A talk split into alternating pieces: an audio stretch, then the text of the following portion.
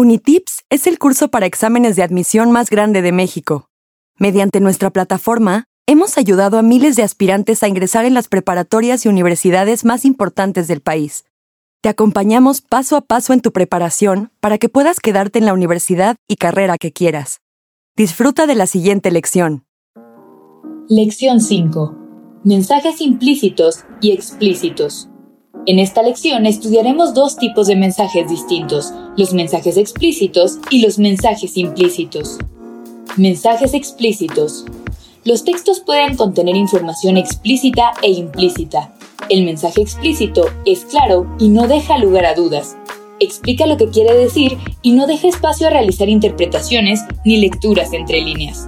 Por ejemplo, las clases de Unitips están en la plataforma.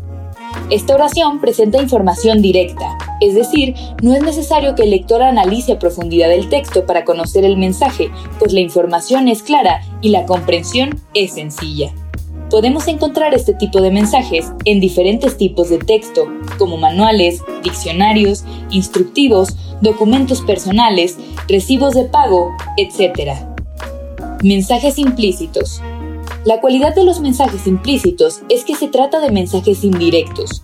Dicho de otro modo, esconde una explicación que debe ser analizada, inferida e interpretada para así poder comprender lo que se está comunicando.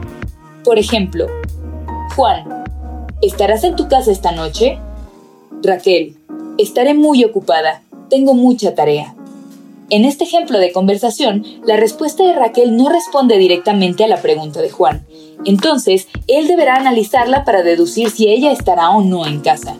Si lo leemos como un mensaje explícito, parece que ella no responde lo que él le pregunta. Sin embargo, hay una gran cantidad de interpretaciones posibles a su respuesta. Por ejemplo, ella puede no querer que Juan vaya a su casa y por eso contesta así. O al contrario, se lamenta que tiene mucho que hacer y que por ello no podrá ver a Juan. Para conocer el significado de los mensajes implícitos, se emplean todos los elementos disponibles. Cuando se trata de una conversación, como la del ejemplo anterior, prestamos atención a las expresiones faciales, a las modulaciones de la voz y al lenguaje corporal. Podemos encontrar y utilizar mensajes implícitos en una gran variedad de textos orales o escritos, como en las conversaciones espontáneas, los refranes y los textos humorísticos, poéticos y publicitarios. Los siguientes ejercicios tipo examen sirven para que identifiques la información explícita e implícita en los textos y por lo tanto para que tengas una mejor comprensión de la lectura. Ejercicio 1. Instrucciones. 1. Lee con atención y cuidado el texto que se te presenta. Trata de captar el sentido de las ideas principales, los datos y la organización de la lectura. 2. Lee con atención la pregunta y las opciones de respuesta. 3. Elige la opción de respuesta que consideres correcta tomando en cuenta lo que la lectura afirma, es decir, el mensaje explícito, y también lo que la lectura implica, es decir, el mensaje implícito. Apantallados por el celular. ¿Qué es más fuerte, la adicción a la tecnología o a las redes sociodigitales a las que nos da acceso? Hay un debate acerca de esta diferencia. La mayoría de los estudios se han centrado en la adicción al teléfono celular, pero algunos investigadores sugieren que habría que distinguirla de la adicción a los servicios que facilita. En un estudio publicado en 2018, un equipo de Estados Unidos y el Reino Unido exploró la diferencia, enfocándose en los servicios de redes sociodigitales. Los investigadores encontraron que es más fuerte la adicción al teléfono inteligente que la adicción a las redes y que la intensidad de estos dependen del nivel de educación del individuo. Menos educación corresponde a más probabilidades de adicción, lo que según los autores podría deberse a que este grupo de población es menos capaz de controlar su adicción al celular. En cambio, la adicción a las redes sociodigitales no parece depender ni del género, ni de la edad, ni del nivel escolar. Una causa de ambas adicciones podría ser el miedo a perderse de algo importante. Otra es que el teléfono celular sirve para combatir el aburrimiento con todas las ventanas a otros mundos que nos abre. Los autores advierten que quizá no se deba hablar de adicción y que esta conducta podría ser consecuencia de trastornos relacionados con el control de impulsos. Por suerte, ya existen aplicaciones para medir el uso cotidiano del celular para ayudarnos a moderar nuestros escapes a esos mundos alternativos que acechan desde atrás de la pantalla. Guillermo Cárdenas Guzmán, apantallados por el celular. Como ves, número 244, marzo 2019. Según la lectura, la adicción a las redes sociales A. Depende del nivel de educación del usuario. B. Es más significativa que la adicción al celular. C. Es igual a la adicción al celular. D. Es producto de los estímulos que estos ofrecen. La respuesta correcta a esta pregunta es la opción D, pues la adicción a las redes sociales está relacionada con los estímulos de inmediatez que éstas ofrecen, como la respuesta rápida de algún comentario o el miedo a perderse alguna publicación. La opción A es incorrecta, pues la lectura menciona que la adicción al celular está relacionada con el nivel educativo del usuario, mientras que la adicción a las redes sociales no depende de eso.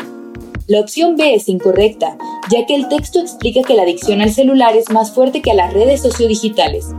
La opción C también es incorrecta, porque la lectura menciona que hay aplicaciones que ayudan a moderar el uso del teléfono celular, no que eliminan por completo la dependencia a las redes sociales.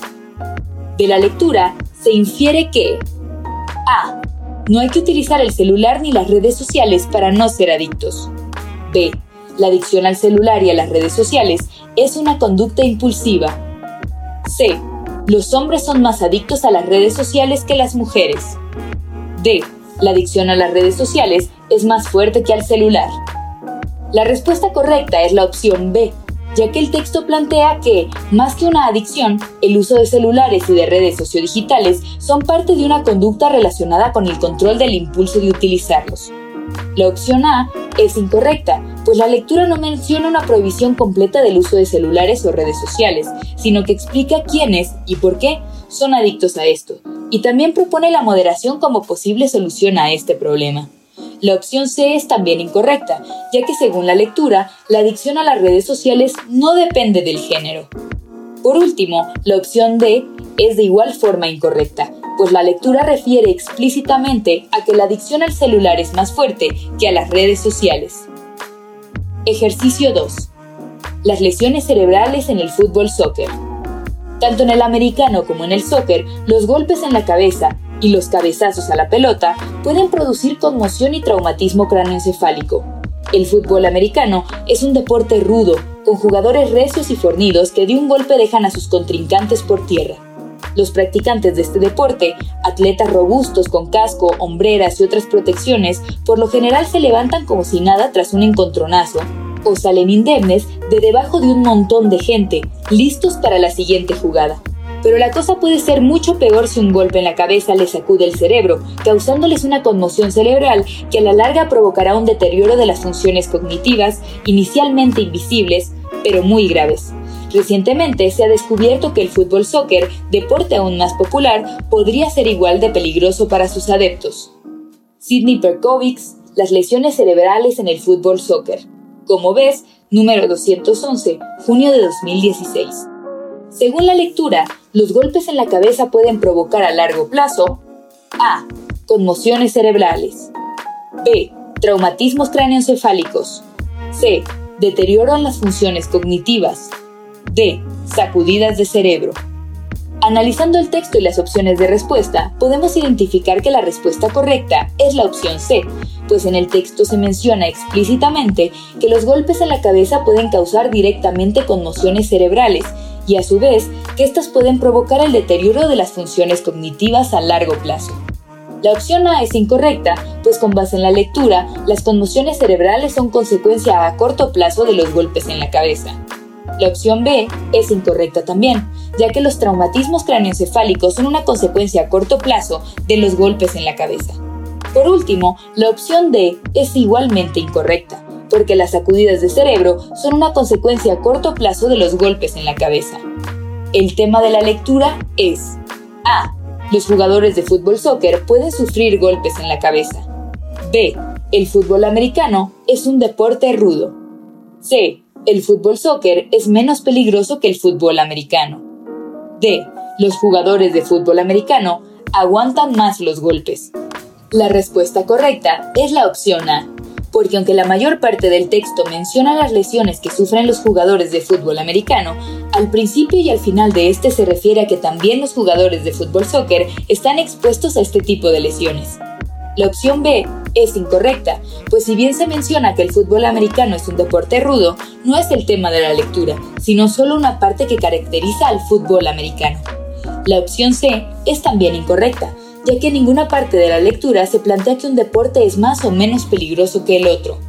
La opción D es incorrecta, pues la lectura no menciona si los jugadores de fútbol soccer aguantan más o menos los golpes, sino que refiere a cómo los golpes en la cabeza pueden ser peligrosos para ambos jugadores. Responde correctamente las siguientes preguntas. 1. ¿Cuál es la característica principal de los mensajes explícitos? 2. Da dos ejemplos de dónde te puedes encontrar mensajes explícitos. 3. ¿Cuál es la característica principal de los mensajes implícitos? 4.